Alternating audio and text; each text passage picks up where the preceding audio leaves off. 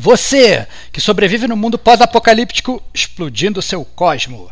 Você que sabe que a vida não é só preto e branco, um game tem tons de gris. E você que utiliza suas habilidades de melhor detetive do mundo para abrir portas como um chaveiro, esse cast é para você, que é gamer como a gente. Outstanding.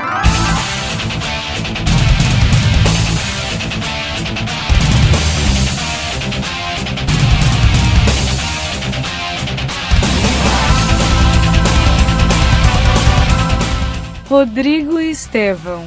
Cortou seu, um dos seus jogos, cara. Não vou deixar você mais falar de dois jogos.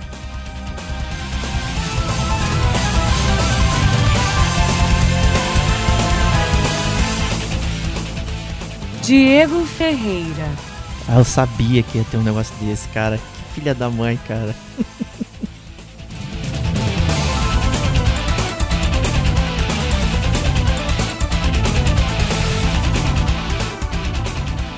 Este é o gamer como a gente.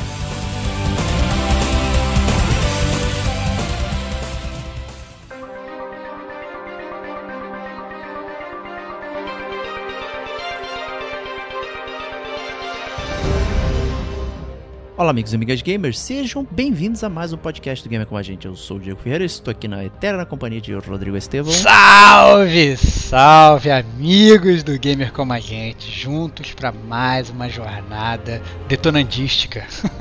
é isso aí. Né, e, e, como sempre, né, vou te chamar aqui para explicar aquele ouvinte que está chegando agora o que é o Detonando Agora. Meus amigos ouvintes do Gamer Como a Gente, né? É, o Detonando Agora é uma atração sensacional do Gamer Como a Gente, onde a gente é, fala sobre os jogos que nós estamos detonando nesse exato momento. Né? O nome é muito autoexplicativo. É, o podcast acaba meio que remontando aquelas antigas conversas de colégio, né? aquele bate-papo com seus amigos mais fraternos, quando você falava, nossa, estou jogando esse jogo, estou gostando, não estou gostando e tal, e dava ali as suas impressões, talvez iniciais, as suas é, opiniões ali, ainda informação sobre um determinado jogo de videogame. Né? Os jogos do Detonando Agora, a gente não, não se propõe, na verdade, em fazer aquela resenha full, a fundo, com zona de spoilers e tal. Pelo contrário, é um podcast spoiler free, então vocês podem escutar à vontade, né? ninguém aqui vai ser spoilerizado. Entretanto, a gente tenta, na verdade, explicar o que a gente está sentindo jogando aquele jogo. Né? O meu grande amigo Diego gosta muito de falar que o Detonando Agora ele acaba funcionando como uma recomendação ou desrecomendação de um determinado jogo. Né? A gente joga e fala, não, estou curtindo, vale a pena, não vale a pena e tal, lá, lá, lá né? É, eventualmente esses jogos eles podem até acabar virando jogos que só vão sofrer resenhas full do gamer como a gente, né? Já ocorreu algumas vezes aqui, mas isso não é o padrão, né? A gente gosta de deixar isso bem solto e fazer um podcast variado, né? Costuma, em teoria, também ser um podcast mais curto que os demais, né? A gente reserva aí 15, 20 minutinhos para falar de cada jogo, para justamente vocês terem aquele apanhado rápido ali, caso vocês tenham curiosidade. É isso aí. Então vamos começar. Então vamos começar com você, cara. Você, ah, não, eu cara. gosto, cara, eu gosto de te botar, cara, na roda, cara. Gosto de botar no círculo de fogo, cara. Eu quero, eu quero ver, cara, o circo do gamer como a gente arder, cara. Então, te... meu Deus. então eu te pergunto, meu grande amigo Diego, o que que você tá detonando agora?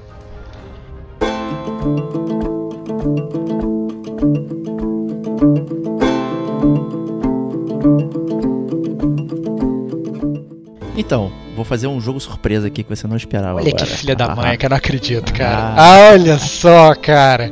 Jogo surpresa? Qual jogo, cara, que você tá jogando? Não, um jogo. Eu quero fazer uma de recomendação de um jogo rapidamente que eu tinha feito algum tempo atrás aí. Como assim, cara? É, que é, isso, cara? Vai, vai voltar atrás, cara?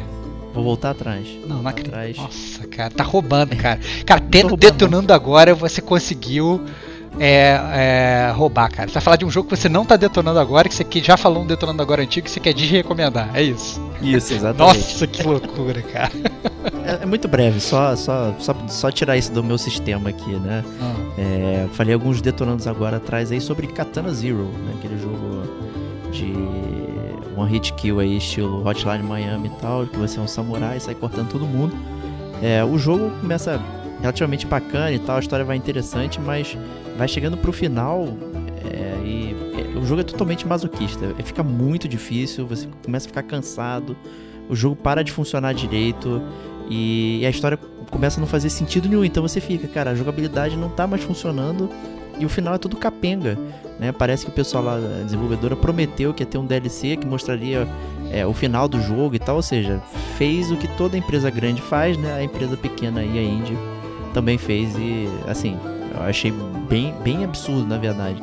Você faz essa jornada toda que é cansativa e tal, e chega no final não acontece absolutamente nada, fica pendurado, é pior do que qualquer cliffhanger aí de, de filme do meio. Então, é, te recomendo fortemente ele. Se, se bobear, eles queriam fazer uma vibe tipo Hotline Miami, aquela história meio confusa, que você tem que jogar várias vezes, tem que pegar secret não é confuso, e tal. É, não, Mas não, é, não, é, ruim mesmo a parada. A parada é ruim mesmo.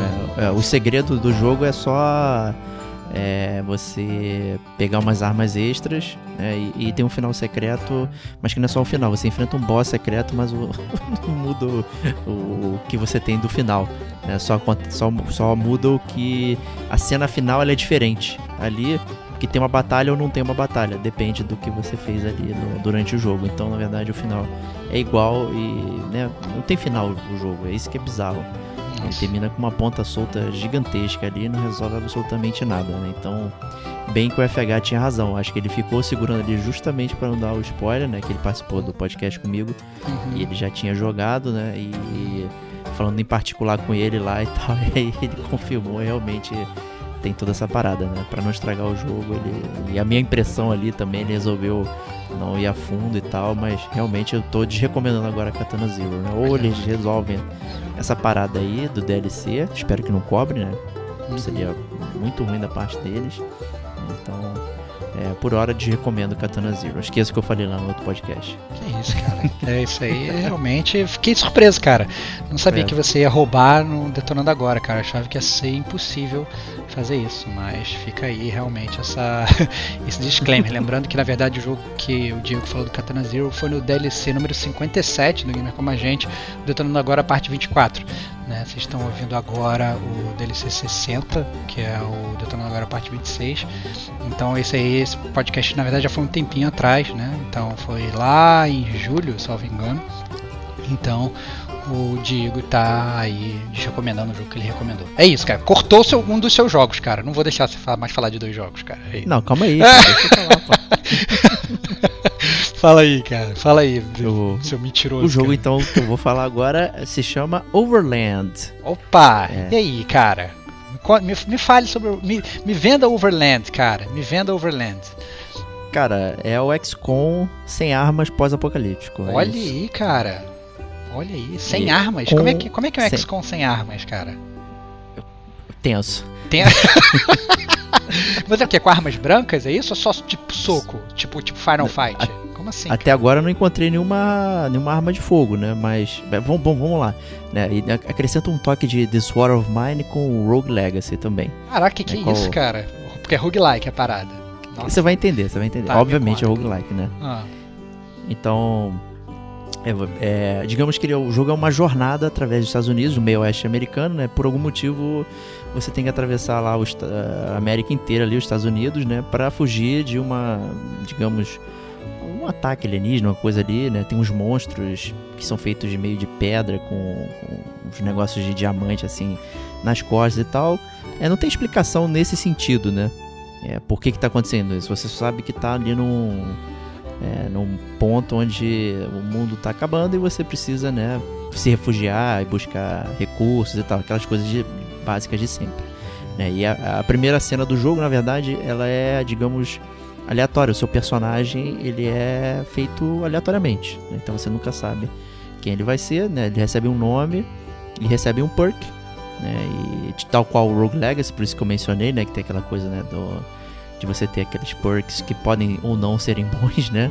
Tem aquelas coisas. Ah, ele é cegueta, né? Tinha essas paradas, né? Ou ele é anão, qualquer coisa dessa, né? Tinha no jogo, né? Uhum. E e aqui também tem isso, né? Minha, primeira partida, inclusive, meu, meu era um perk reverso que era medo de dirigir. Imagina só. Pá, que loucura, cara.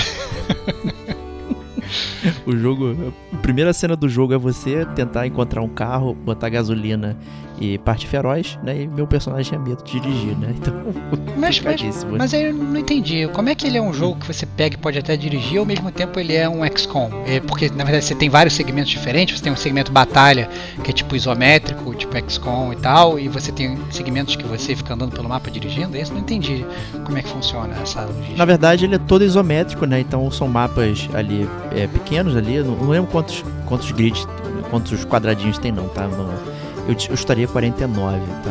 É um chute bem, bem 49. amplo. Ah. 49. É um cenário não muito grande, né? Ele não é o grande, mas ele é bem amplo. Né? E ali você movimenta o seu personagem, inclusive o seu carro. Se você está dentro ah. do carro, você movimenta o carro pelo grid. Entendi. É, entendeu? Então, assim, você está num determinado ponto do mapa, né? O jogo começa, digamos, na cidade, né? E aí na cidade ele tem é, 10 pontos dentro do mapa da cidade. E cada ponto é um, é um, é um mapinha, um minimapa.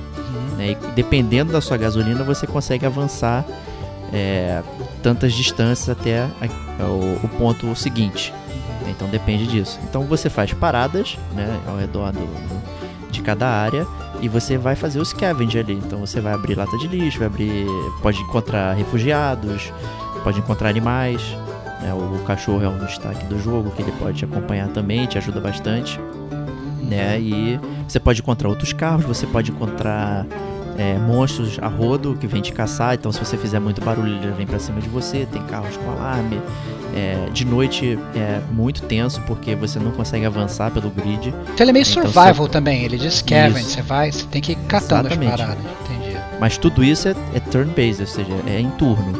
Uhum. Então você vai andando pelo grid, teu personagem tem um limite de quantos quadradinhos ele pode andar, né? e você pode executar né, clássicas duas ações, se move e faz uma ação, né? Pega, bate, tal, recarrega, enfim, né? Então ele é bem minucioso. Então você, se você pega um item, mas você não tem mais ação, você não consegue, digamos, recarregar o carro, né? Você só pegou a gasolina, mas você não pode botar porque acabou teu, teu, teu estoque de ações. Entendi. E é. você consegue, na verdade, andar entre esses minimapas sem o carro ou você obrigatoriamente tem que ter o carro? Não, consegue, só que ele, é, ele vai te empurrando o carro, porque ele vai ficando cada vez mais difícil de andar, na verdade.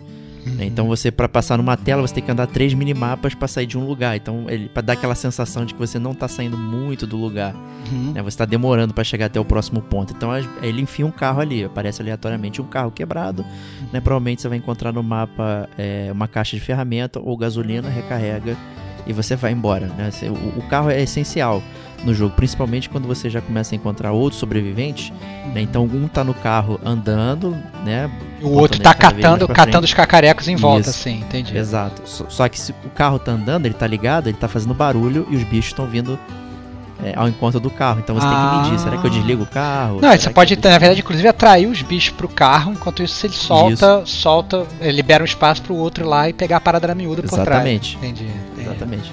Então você tem que ponderar muito os seus passos, assim, como é, como é um jogo que ele não privilegia o ataque, né? Porque você tem poucas poucas armas. Eu encontrei um, um pedaço de madeira e uma faca. Uhum. Né? E, e, e, tipo, cada inimigo toma duas porradas, né? Então você tem que bater duas vezes com a faca ou com, com a madeirada para ele rodar, né? E você também toma duas.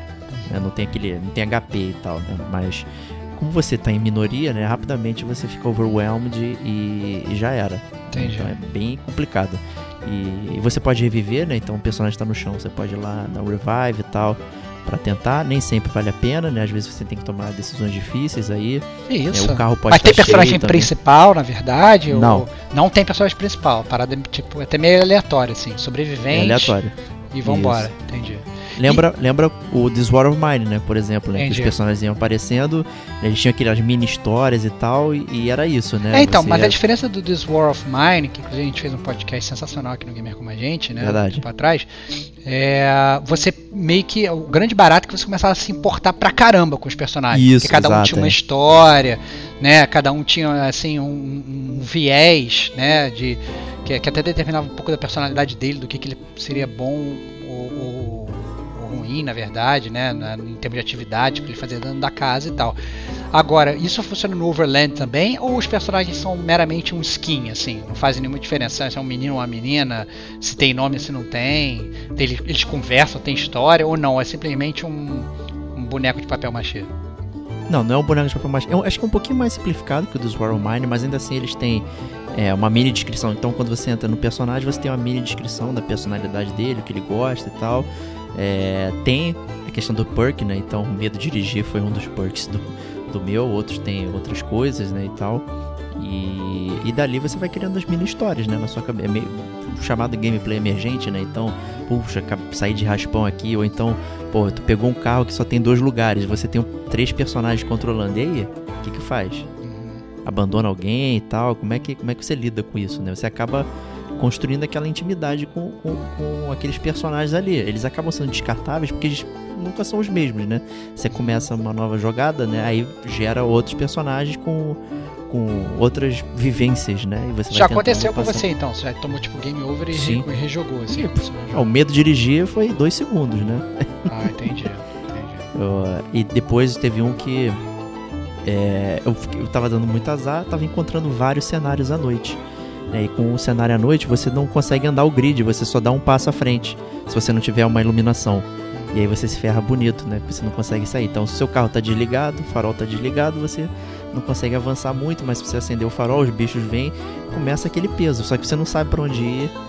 É, enfim, é bem, bem tenso, assim, sabe? É, ele, ele, te, ele te incentiva, digamos, a, a ser o mais econômico e ir sempre em frente. Não, não para não, não dá mole não. Nossa, que barato, cara. Mas, mas também é, você, você percebeu assim se ele é um jogo muito longo, porque também muito disso é que nem o This War of Mine. This War of Mine você tinha que meio que sobreviver até o final da guerra, né? E você tinha, já sabia mais ou menos quanto ia durar e tal, você conseguia calcular. E ele era um jogo que ele era ele era bem autocontido nesse ponto. De você sabia que ele tinha início, e fim, que não tem que durar durante o inverno aqui e tal, tem que sobreviver, lá, lá, lá, lá né? E, e Overland, na verdade, você não, você não sabe isso. Você simplesmente está andando. Porque, assim, a partir do momento que você está num, num mundo de survival, de Walking Dead da vida, aquilo é meio que aquilo para sempre, né? e como, na verdade, o, a, o forte do jogo não é tanto a história, pelo que eu estou entendendo, como é, é que é essa progressão? Assim, são só vários cenários de sandbox que você vai andando, sobrevivendo e sem objetivo? Ou não? Ou dá a entender que você vai chegar em algum lugar? Bom, eu, eu, eu, especificamente eu não lembro. Quando você eu passei do primeiro mapa, né? Que era a cidade, fui pros bosques, né? E tem uma cena e tal, indo pro bosque. E aí quando eu morri, mostrou a, o quanto que eu percorri dos Estados Unidos ali. Eu não lembro se eu vi sete pontinhos fixos ou seis, agora eu não lembro. Entendi. Ou seja, tem um, tem um limite, né? Você sai da, da costa leste, vai pra costa oeste ali, andando, pum. Uhum. É, então, e tem vários pontinhos, não são muitos, né? Eu, não sei, eu sinceramente não lembro se são sete ou seis Entendi. e tal. E eu tinha feito um né, que era o primeiro iníciozinho da jornada e estava chegando na, no, nos bosques, né, que seria outro cenário. Me lembrou muito, por exemplo, The Flame in the Floods, né, que é um que eu já fiz aqui do Detonando Agora, que ele tinha essa é, parada também semelhante, né, que só que ali você descia um rio, né, e você ia parando em cenários pré-prontos, mas que né, é, desvariavam o, o, labirinto ali. Você nunca sabia o que encontrar, mas tinha lá é, área 1, área 2, área 3 até chegar no final. Né? Então, assim, ele tem um ponto determinado que você vai chegar, né? Só que ali você nunca sabe como você vai chegar ali, porque né, é aleatório, né? Você... Então, assim, ele tem esse fator dificuldade mais amplificado, porque, né? Você nunca sabe o que, que você vai receber na sua mão para ter que gerenciar, né? E, e esse que é o complicado do roguelike, né? Uhum. Talvez esse seja o pior defeito do jogo, digamos assim. É, fica muito à sorte. Né? Entendi. Teus personagens. Ah, entendi. Não, mas eu acho que faz sentido o jogo ser roguelike, né? Até porque a ideia é justamente essa, né? Se o negócio fosse totalmente pré-determinado, você não ia ter muita emoção no jogo. Né? Você ia ficar sempre vivendo as mesmas fases, vivendo as mesmas coisas e tal, não ia fazer muito sentido, né? É, exato, né? assim, as coisas degringolam é, de uma hora para outra muito rápido, assim, uma hora você tá bem, pô, tô cheio de gasolina, de repente e de repente, pô, é um alarme, é um, é um barulhinho e tal, os bichos, os bichos brotam do chão, entendeu? Então, dependendo da rodada, ele já aparece um pedaço de pedra sendo quebrado no chão e tu, pô, já. Pô, mas eu tô vendo a lata de lixo ali, mas o bicho vai sair, mas eu preciso consertar o carro, e agora? O que, que eu faço? É, é, são decisões assim complicadas. Mas que legal, tem que realmente pesar. É bastante legal. Cara. Fiquei interessado, cara. Então você recomenda o jogo? Recomendo, recomendo bastante. Peguei ele no Switch, né? Que é parece um, é um ótimo jogo para jogar deitado, né? Uhum. É, olhando ali e tal, pensando, não sei o que. É, mas tem, tem, tem para outras plataformas aí também. Nossa, que barato, cara. É isso aí, Overland. E agora vamos migrar então para o detonando agora do Stevox, né? O que, que você está detonando agora e o que você traz pra gente aí?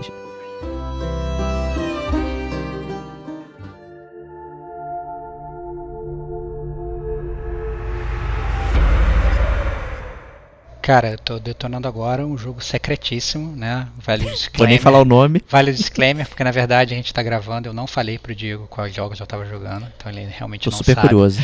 É, e o primeiro jogo que eu tô detonando agora é Sherlock Holmes, The Devil's Daughter, cara. Ah, eu sabia Olha. que ia ter um negócio desse, cara. Filha da mãe, cara. Então, é, o, o Sherlock Holmes The Devil's Daughter ele é um jogo da Frogwares, né, que é a desenvolvedora de jogos que a gente já falou de, é, aqui no Gamer com a gente alguma vez, né, é, algumas vezes. É, eles fizeram Sherlock Holmes Crimes and Punishments, que foi um jogo que eu inclusive já resenhei para cá pro Gamer como a gente. É, eles fizeram Sinking City também, que a gente já falou também aqui no Gamer como a gente, né, falamos sobre isso. E, e eu, na verdade, eu cheguei no pro Sherlock Holmes justamente na expectativa de revisitar aquela aventura que eu tive com o, o, Crimes and Punishments, né? Que eu tinha gostado bastante. E, mas na verdade eu joguei bem pouco do jogo. Eu comecei a jogar o jogo ontem e joguei mais ou menos duas horas e tal. É, o jogo ele funciona essencialmente igual ao Crimes and Punishments em termos de gameplay, né? Ele então ele é um adventure de detetive, né? Um adventure de mistério. Ele foi lançado em 2016 e ele, ele o, o gameplay dele é praticamente um point and click investigativo, só que em terceira pessoa, que também pode ser em primeira pessoa se você mudar a câmera. Então, Opa, olha aí. é, então você meio que vai andando com Sherlock Holmes e você tem que resolver cinco casos, salvo engano. É, você vai andando com ele pelos cenários e você vai é, coletando pistas para tentar montar a história e resolver uma história. né? e à medida que você vai fazendo isso, você vai não só coletando pistas, como você, você vai resolvendo vários minigames em, em, em torno do jogo. Alguns minigames são, são bem bobos, né? outros minigames eles são mais um pouco complexos, você tem que usar ali um pouco da sua dedução para poder resolver. Né? É, eu, sinceramente, cara, é, tô ainda bem dividido com relação ao jogo, né? Porque eu acho que ele é um jogo que ele me parece que ele tá pior estruturado do que o Crimes and Punishments. Entendi. Por que, que eu digo isso? Né? É, o, o, o jogo, na verdade, ele, ele tem. É, por exemplo, digamos, a primeira história, que é o caso que eu estou jogando, que eu presumo que eu já esteja quase no final, que eu já consegui já montar várias deduções, chama Pray Tell. Né? É, é um, é um, o Sherlock Holmes está na casa dele, vem um garotinho que perdeu o pai e tal, o pai dele sumiu, você começa a investigar ali o, o desaparecimento do pai, né? o que, que acarretou né, naquilo. E aí você vai, primeiro lugar, por exemplo, que você vai é a casa do garotinho, você vai investigar ali, né? E aí tem várias pistas ali, né? E aí uma das pistas já me, já me indicou para um determinado local. E eu falei assim, não, eu tenho que ir para esse local e é para lá porque eu vou, né? E aí eu peguei, saí da casa e fui na direção daquele local. Quando eu cheguei naquele local, inclusive é, o cenário é até relativamente grande, muito maior do que o Crimes and Punishments, na minha sensação, que você sai, você começa a andar por Londres, assim, entendeu? É até uhum. meio, sabe, obviamente eu vou falar, é, meio overwhelmed. Você fala assim, caraca, e, obviamente é aquele Londres que você não tem muita coisa que fazer também, né? Você vai andando ali, tem várias portas fechadas e tal, mas beleza. E aí é, eu cheguei nesse lugar que eu tinha que ir, que era um pub, e aí o Sherlock Holmes, quando eu cheguei lá, ele falou assim, não, olha, é, não, tô, não, não quero beber. Não quer, tipo, não quero entrar aqui porque eu não quero beber. Eu falei, caraca, mas tipo assim, tinha uma, uma pista né, que me indicava para esse lugar. Né? Foda-se você não quer beber, Sherlock Holmes, eu quero entrar aqui. Né? E, o, e o Sherlock Holmes ele se recusou a entrar lá. Falei, caraca. Aí eu peguei, voltei, comecei a andar pela cidade procurando outras coisas para fazer, não tinha nada e tal para fazer. Falei, cara, foda-se, vou voltar pra, pra, pra casa. Aí na, quando você volta na casa, você acha uma outra pista que, sinceramente, nem é tão relevante mas quando você acha, ele deixa você entrar no pub, entendeu? Você volta lá. Ou, ou seja, é, é, assim, ele tem, digamos, pistas sequenciais que meio que travam o seu, o seu progresso, né? Então, na, na forma como o jogo ele é desenhado, ele poderia ter sido melhor desenhado, né? O, o, Crimes and Punishments, eu tive a sensação de que você conseguia progredir muito mais, mesmo se você não achasse as pistas. Você, inclusive, podia achar ter deduções erradas, né? Pelo menos nessa primeira aventura, né, do Devil's Daughter, né, que é a Pray Tell, eu já logo de cara, tipo no primeiro cenário que eu me vi, eu já meio que fiquei numa barreira que eu vi que na verdade eu tinha jogado ali meia hora e eu não tinha meio que conquistado nada. Eu tava tipo andando, usando lá a visão do, de detetive do Sherlock Holmes, né, que ele que ele continua tendo, né? Aquele detective mode lá do Batman, que ele aperta a visão e as coisas começam a brilhar e tal, usando aquilo e totalmente perdido, assim. Então, eu acho que talvez a Frogwares aí ela tenha se perdido um pouco aí na, na, na, nesse desenvolvimento, né? Eu achei que é, meio, que, meio que travou. Eu achei que, obviamente, quem está atrás de gráfico também não, não tem que ir muito atrás desse jogo, porque o jogo ele é ele, ele não funciona bem em termos de gráfico. Você não vai achar que ele vai achar um, sei lá, esse gráfico super novo, né? Essa coisa super moderna, não vai, né? Ele é um gráfico relativamente antigo. É, é, é, um jogo de 2016, mas sei lá, com gráfico de 2015, 2014, né? Então você pode aí voltar aí. A série nunca atrás. teve né, essa aparência incrível, né? Nunca mais focado teve. no texto mesmo. É, né? mais focado no texto, mas tem algumas coisas que seria muito legal se tivesse um gráfico bom, né? Porque ele continua tendo uma coisa do Crimes and Punishment que eu gostava bastante, que é você analisar as pessoas com quem você está conversando, né? Então você vai conversar, você para, você analisa, você fala, não, esse cara aqui, ele está com o olho vermelho, ah não, ele está com um remédio no bolso, um painkiller, é, digamos que, que mostra que ele está com muita dor. Aí você vai conversar com ele, o cara fala, ah, eu tô com um resfriadinho. Aí se você prestou atenção no painkiller, você consegue, né, jogar o cara na parede e falar assim, oh, como assim, você está com só um resfriadinho, você está com esse painkiller aí na mão, entendeu? Então, é, o, o o jogo ele continua tendo essa faceta investigativa que é interessante, mas em termos, na verdade, você andar no cenário, você coletar as pistas, eu ainda estou achando que o jogo está muito travado, né? É, então eu estou meio que ainda realmente bem indeciso com Devil's Daughter. Eu não, não me decidi ainda se é um jogo que eu recomendaria ou desrecomendaria. Né? Talvez eu recomendasse ele pelo preço, né? porque hoje ele está em promoção uma promoção absurda que foi inclusive me fez, me levou a comprar o jogo, né? Porque o jogo ele tá custando 5 dólares. É, então, pois é, tá dado, né? É, um jogo de 20 reais, né? É, e é um jogo de Sherlock Holmes, um jogo que você pensa, um jogo que tem gameplays são sim legais. Você é, tem uma quebra que você não controla só o Sherlock Holmes, né? É, então, nessa primeira história tem um momento que eu controlei o cachorro de Sherlock Holmes, tá certo que essa parede desse gameplay foi meio merda que era, okay. só, que era só meio seguir cheiro. Mas, por exemplo, você chega a controlar um desses pivetinhos que ajudam o Sherlock Holmes nas investigações, que você tem que seguir um determinado suspeito né? E aí você está seguindo ele, e aí você meio que vai para os telhados de Londres, aí você tem que se equilibrar, para você se equilibrar você tem que ficar mexendo as manetezinhas, deixá-las em determinada posição, etc e tal, entendeu? Então isso tudo acaba influenciando, são minigames bobos, mas que eles dão um pouco de atratividade para o jogo, eu diria, né? Ele não é não é nada que vai falar, nossa, que inovador, mas ele quebra um pouco daquele seu gameplay que você teria, diria que, digamos, é mais do mesmo. Eu não sei se, na verdade, depois, ao longo dos casos, esses gameplays vão ficar se repetindo eternamente e aí vai ficar terrivelmente chato, né? É possível também, então não sei nem julgar, mas eu diria que pelo pelo por 5 dólares acho que vale até a pena testar, cara, né? Porque bem ou mal é um jogo que ele é com base em roteiro, que a gente game como a gente a gente valoriza isso bastante, né? É, o, é, esse era um dos alertas né, que eu até fazia para você brincando aí, falando para não pegar e ficar falando, ah, já tá resenhando o jogo sem jogar, não sei o que, mas na verdade é, a crítica geral aí é, detonou um pouco o jogo por conta né, do, desses minigames aí que não faziam muito sentido, né? Um, jogo de Sherlock Holmes ter minigames e tal, é, em vez de focar em, em outras coisas e, e, e o, a própria estrutura do jogo ser um pouco quebrada é, como você mencionou também, mas eu tô curioso aí pra saber a sua opinião, né? Por 5 dólares é, vale a pena, né? Eu entendo a sua crítica, né?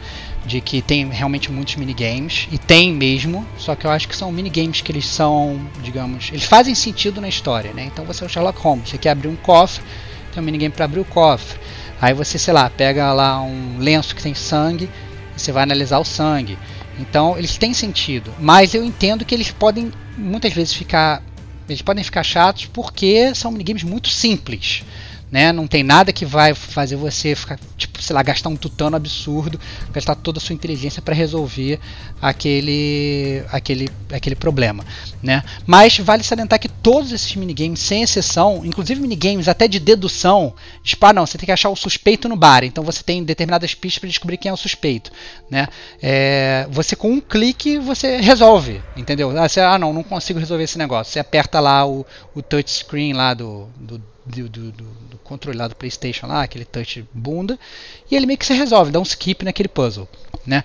E, e, obviamente você vai avançando no jogo sem ter, na verdade, trabalho nenhum, né? Vai, você compra o jogo para ir pulando. Então, é, é, mas você, na verdade, está no papel do Watson, né? Só vendo o caso desenrolando. É, tipo isso, tipo isso. É, é meio, meio estranho nesse sentido. Mas, cara, eu acho que é um jogo que eu, eu, sinceramente, se tivesse full price, eu não recomendaria.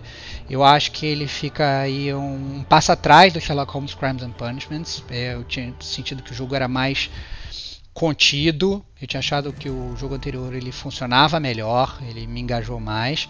Entretanto, é, não vou falar que é um jogo ruim. Eu diria que é tá aí, cara, é um autêntico Double A. Né? É, ele é no meio do caminho. É, né? ele fica ali no meio do caminho. Se você for fã do personagem, eu acho que vale a pena. Né? Se você gostar de minigame, também vale a pena. E se você comprar um jogo barato por 5 dólares, ele também vale a pena. Então, é, eu diria que se você gosta, vai. Mas fique assim atento que tem realmente o jogo tem realmente algumas falhas. Né? O, ele inclusive tem um, um, um, subtítulo tal qual Tactical Espionagem, né? Ele tem lá o Detective Crime Thriller olha cima, aí, né? Cara, olha aí, cara, que loucura. Isso aí que me chamou a atenção. O, o que eu fiquei, na verdade, bom. curioso, cara, para o jogo, na verdade, é que dá, dá, a entender que você tem os seus casos, mas você tem um, um pano de fundo principal, que é o The Devil's Daughter. Né? Porque o Sherlock Holmes, logo na primeira cena, ele está conversando com o Watson, de repente abre a porta e entra uma menina e você fala: Olá, filha Falei, caraca, que loucura é essa, cara? Sherlock Holmes nunca foi pai e tal. E depois, no meio do caso, rola uma discussão do, do Watson com o Holmes.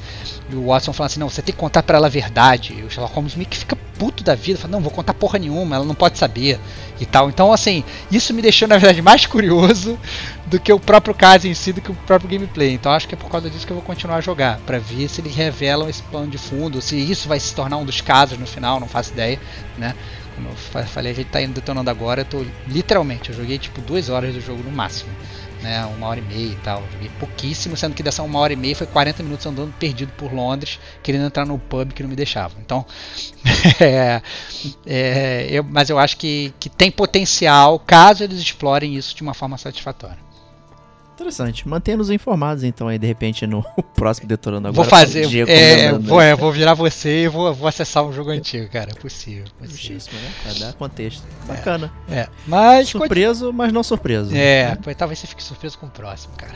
É. é eu já, já até desconfio já. Olha já... lá, olha lá, cara lá. Mas vamos lá, Diego. Continuando aí a nossa roda do Gamer como a gente, cara. O que, que você tá detonando agora?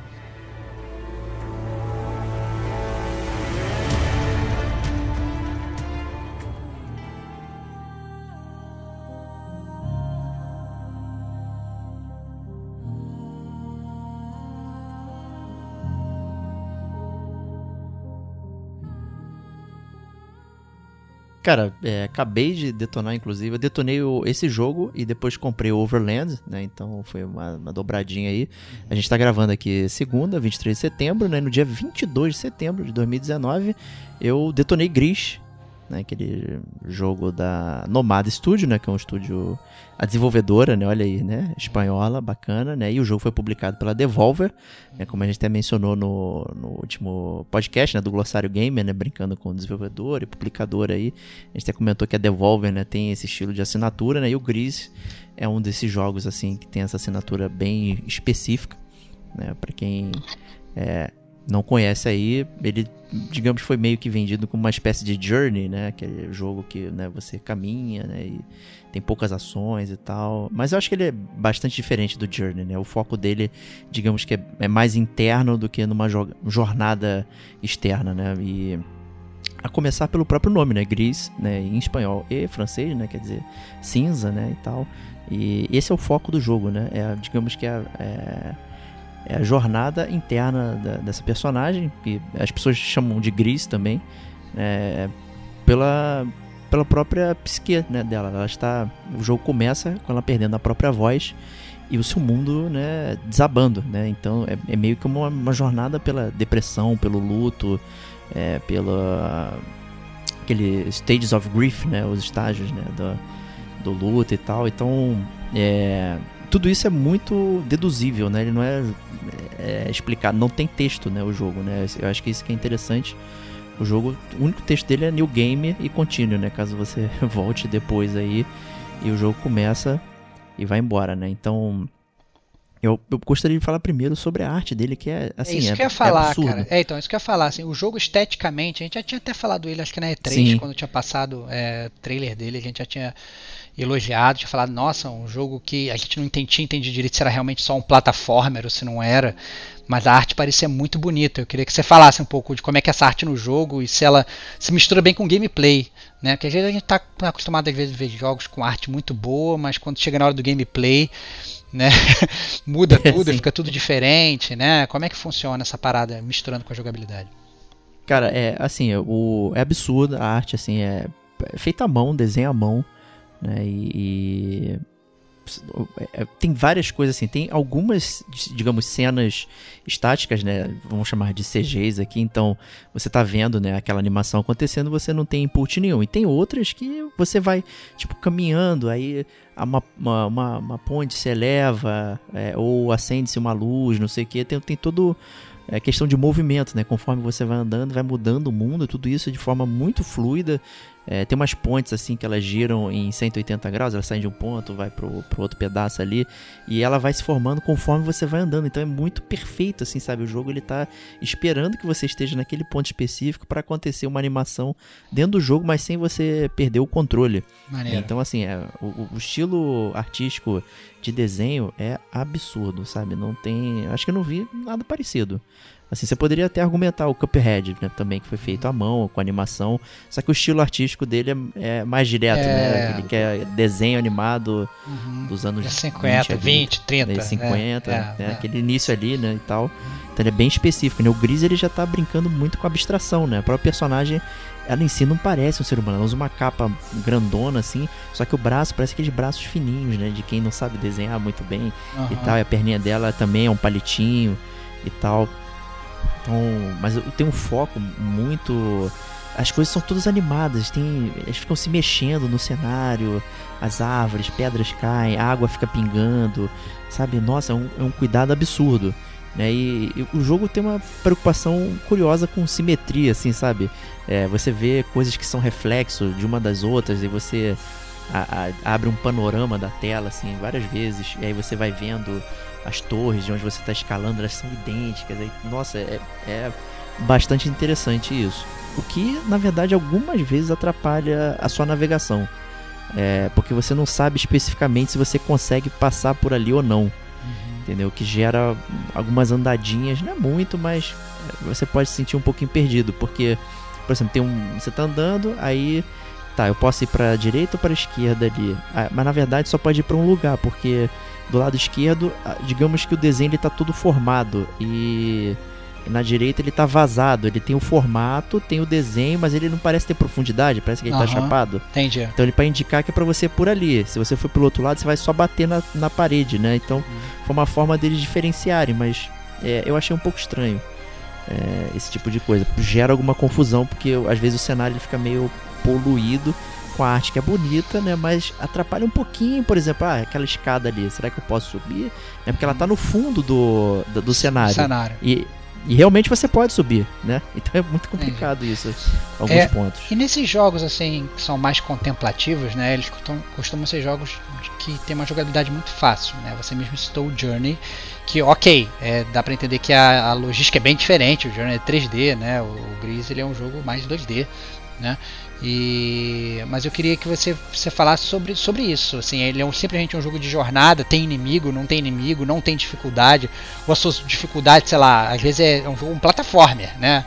Ele é um jogo que você tem que ficar pulando, você cai, você morre, tem game over, não tem, né? Como é que como é que funciona o Gris nesse sentido? É, como você disse, é um jogo contemplativo, né? Acho que então é, é ele é mais nesse nível, ele não tem dificuldade. Né? Ele tem. tem até inimigos, assim, tem dois, digamos, vamos chamar de bosses, assim, mas na verdade eles são mais um puzzle grande do que provavelmente um inimigo que está te derrotando e fica dando game over, né? Isso não acontece, não, o jogo não tem game over. Né? Você só vai andando, você pode ficar preso no, e não entender exatamente qual puzzle a ser resolvido, né? Mas é, ele está lá. E o jogo vai escalando, né? Você começa, digamos, só com um botão de pulo e conforme você vai, digamos, aprendendo sobre si mesma e, e entendendo esses estágios, você vai ganhando novas habilidades. Né? Então começa, né? Você ganha só o pulo, de repente você ganha uma espécie de peso, né? O heavy. Né? E você vira um quadradão pesadão que você usa para quebrar o chão, para fazer balanças com outras paradas, para impedir que o vento te leve. É, depois você ganha um pulo duplo usando umas borboletinhas. Você tem um pulo duplo com borboletinha com luz, que na verdade ele acende o cenário e aí o cenário vai se apagando até sumir. Então você tem meio que um, um tempo para correr ali. É, você ganha a habilidade de nadar embaixo d'água e dar um torpedão também. Então o jogo vai, ele vai crescendo. Toda vez que você. É, o marco do jogo é você devolver cor, a cor ao mundo. Então você vai sabendo que está tá avançando com lá, Cortal foi devolvida, né? você recuperou a Cortal, e isso vai chegando até o final do jogo, mas ele não, não tem dificuldade, até o pulo não é um pulo especialista, ele é um pulo bem bem relax, na verdade. Bem né? leniente, você... não, tem, não é. tem nenhum problema, assim, vai flutuando, não, aqueles pulos de flutuar, né, que você... você ganha inclusive isso depois, né, você dá um pulo duplo, né, e o segundo pulo ela flutua ah, para você... E, assim, então aí tem brincadeiras no cenário, fica de cabeça para baixo, né? Troca gravidade, né? Tem uma série de, digamos, de clichês de jogo de plataforma, mas sem a dificuldade de um jogo de plataforma. Ele é realmente focado é, na contemplação. Ele não tá ali para te desafiar mecanicamente, né? Ele quer mais desafiar mentalmente, né? Brincar com os sentimentos, com as cores, com a música. Nossa, a música é maravilhosa também. Combina muito com, com a jogabilidade. E ela é bem pontuada, então ela toca em momentos certos, ela sabe a emoção que quer passar em você. Então, assim, é um jogo, digamos, orquestrado, bem orquestrado mesmo. Nossa, que barato, cara. Então, assim, é curto também, né? É, esses jogos curtíssimo, não, curtíssimo. não costumam ser muito longos, né? Eu acho que foi 3 horas, 4 no máximo, assim. É, tem uns coletáveis no jogo, mas assim, não não, não vi sentido para fazer isso, na real. Uhum. É, então, assim, é, é tem, depois que você passa a primeira parte, tem um mini hub assim, que você vai para outros lugares, e ali fica marcado na, na, parede, né? Uma espécie de constelação que você acha é, nas fases, mini constelações com três estrelas. Parece mais um átomo do que uma constelação, né? Uhum. E aí ele vai pintando de giz na parede, né? Então você sabe que você passou ali porque tá pintado nessas constelações, mas assim, no, no é, é só um desafio mais de exploração do que, de novo, mecânica, né? Entendi. E, e para você avançar entre as fases, você pega umas espécies de estrelinhas, né? Que elas vão montando as constelações e aí elas viram passagens, né? E aí você vai andando, vai passando até montar toda a constelação, que é quando você é, acaba o jogo. Né? Então é um jogo bem tranquilo, bem suave. O preço não é caro. É, eu peguei ele até na promoção da Devolver, teve um. Ficou pra Switch também, né? É porque ele não é, tem. Switch ele não PC. tem. Ele não tem pra PS4 e Xbox, né? Não, Só não tem. Switch, não PC, tem. iOS e tal. Tá. É, Switch PC, então assim, quem tiver o PCzão aí da massa, joguem, né? E o Switch também, acho que é uma boa parada para você jogar. Uhum. E é um ótimo jogo para jogar de fone, sabe? Para você realmente abraçar toda essa jornada aí. É, porque o som é muito bom, é maravilhoso, funciona tudo muito bem aí.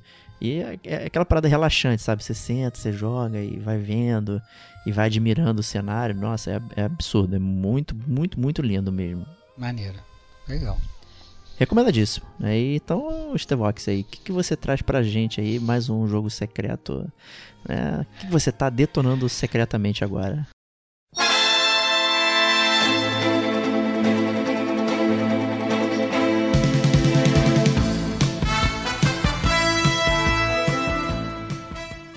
Cara, eu tô detonando secretamente, cara. Senseiya Awakening, cara. Ah não, pera aí, isso eu não esperava não. Olha! Eu, vou revelar o que eu achei que você ia falar. Que que você Murdered Soul Suspect. Não, cara, não, cara. Eu tô jogando agora, detonando agora o Sensei Awakening, cara.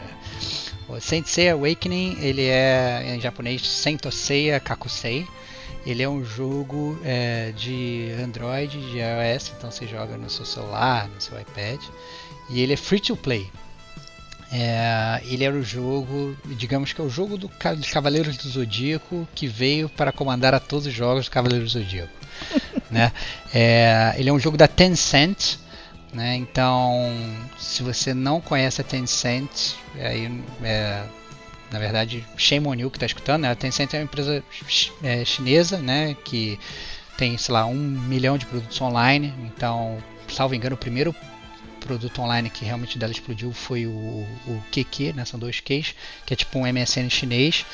E aí depois eles criaram o, o Qzone, que é tipo um Facebook chinês, e se tornou rapidamente a maior rede social da China. E hoje a Tencent, ela foi, foi ficando tão grande, tão grande, tão grande, que hoje ela inclusive é dona da Riot Games, né? Que é a empresa que faz o League of Legends. Então, League of Legends pertence à Tencent. Então, esse é o tamanho da, da, da, da empresa.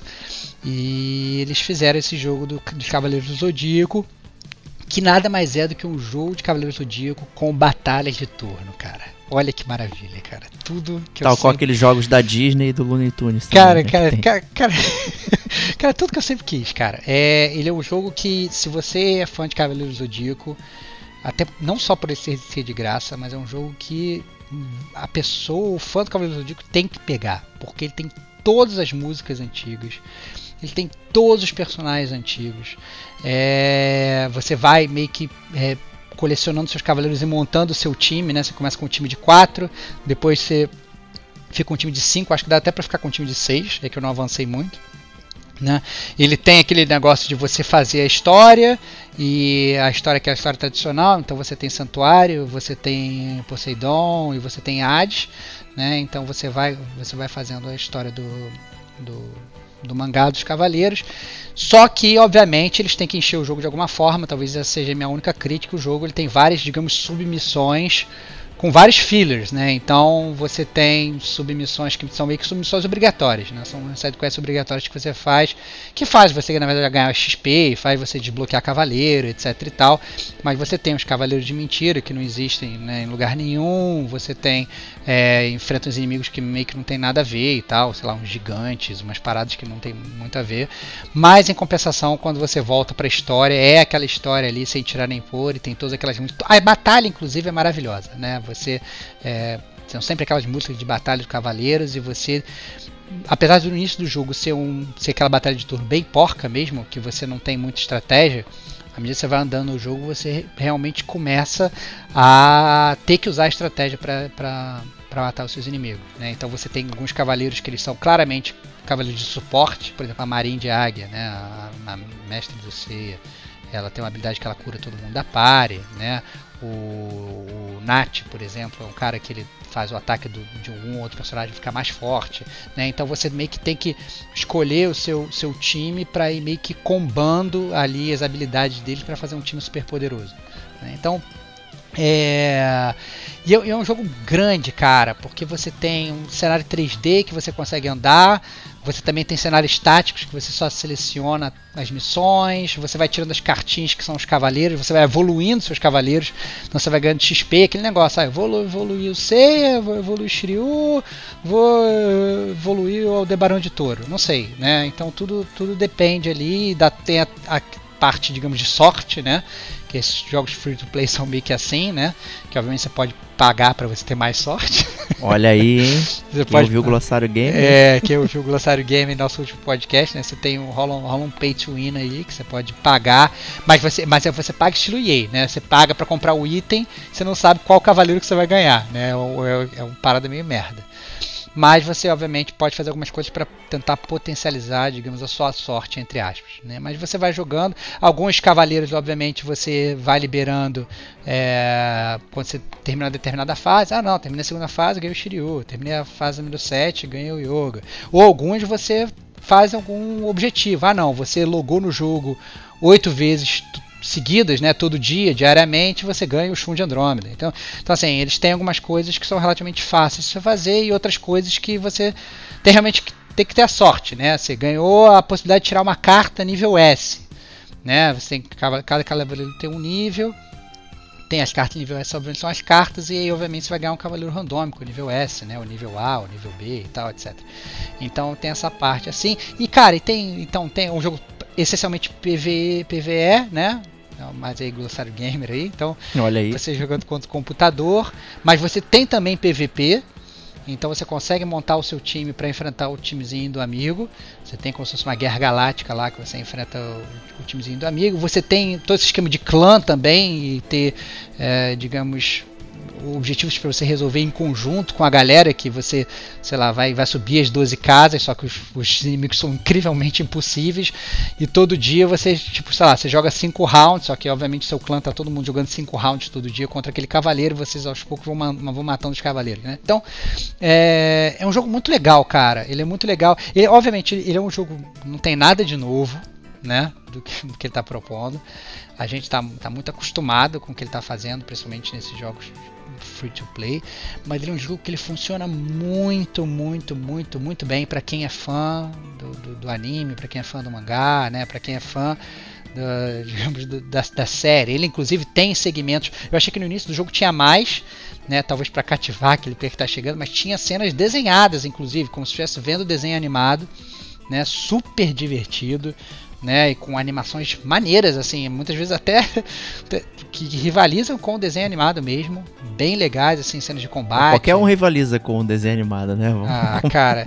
Não, porque na verdade, né? não, porque a gente está acostumado a ver muito desenho ruim, né? A gente tá, inclusive, assim, a gente tá, tava até a galera falando recentemente que, ah, não, saiu o Pokémon novo, que o Ash ganhou lá, a Liga Pokémon que não ganhava. E, na verdade, o, o só que eu fui ver a parada do desenho horroroso. Desenho é muito ruim. Né? Sei lá, a gente, sei lá, saiu até recentemente um Thundercats novo também, que o desenho era horrível.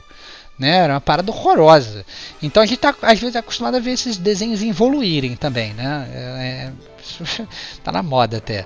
E, mas não, o desenho do negócio é um desenho que, pelo menos nas poucas cenas que tiveram, que, que eu consegui ver ali no início do jogo, eram realmente cenas que, que rivalizavam ali com o desenho que passava lá na manchete, né? Era bem, bem divertido. Então, eu acho que vale a pena, cara, para os fãs, assim, sendo de graça. É aquele jogo que você não vai ficar é, viciado, pelo contrário, você vai jogar quando estiver no metrô, quando estiver né, indo no traslado de um lugar para o outro, no ônibus banheiro cagando. Vai cagar cinco minutinhos, você vai lá jogar okay. o seu, seu Sensei Awakening e tal e farmar um pouquinho e tal, evoluir o teu personagem. Mas ele é muito divertido porque ele é realmente uma reminiscência da juventude, então a galera velha, velha guarda vai gostar.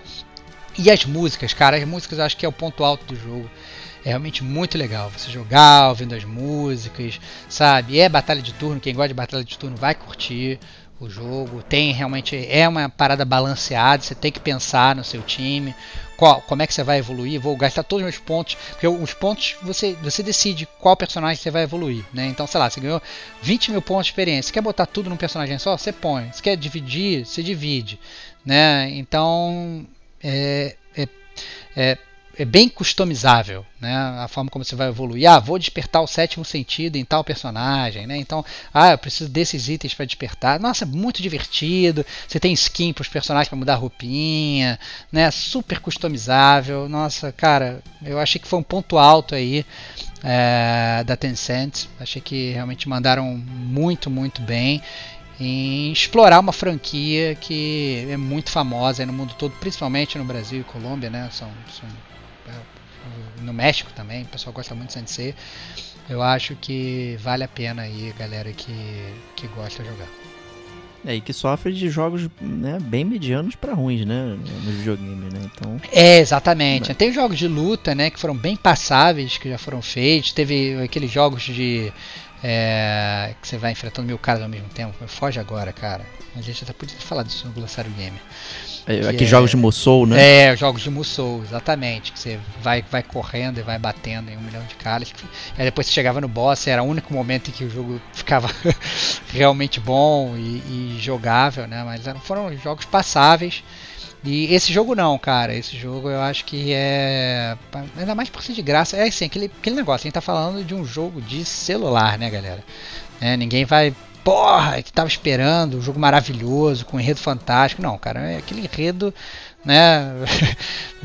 café com açúcar ali, né? Aquele, aquela coisa bem normal, você já sabe o que vai acontecer na história, você conhece os personagens, é cheio de filler e tal, mas você tem realmente, você joga com aqueles personagens que você gosta, você, fica, você vai tirar uma carta, nossa, qual personagem que vai, que vai vir, né? Você conhece todos os personagens, então é bem divertido, nesse sentido eu achei bem legal e me surpreendeu, cara, eu peguei achando que que ia ser, ah não, pô, é, não, vai, não vai dar em nada, e de repente quando eu vi é, tava gostando pra caramba, entrei na internet, comecei a pesquisar e a galera tá meio que na febre do jogo, entendeu? Tem muita gente jogando, e você tem pare no jogo para conversar com a galera, então você vê que tem muita gente jogando, muito brasileiro jogando, você consegue trocar ideia, entra no clã, fala com o pessoal, então assim, bem, bem divertido.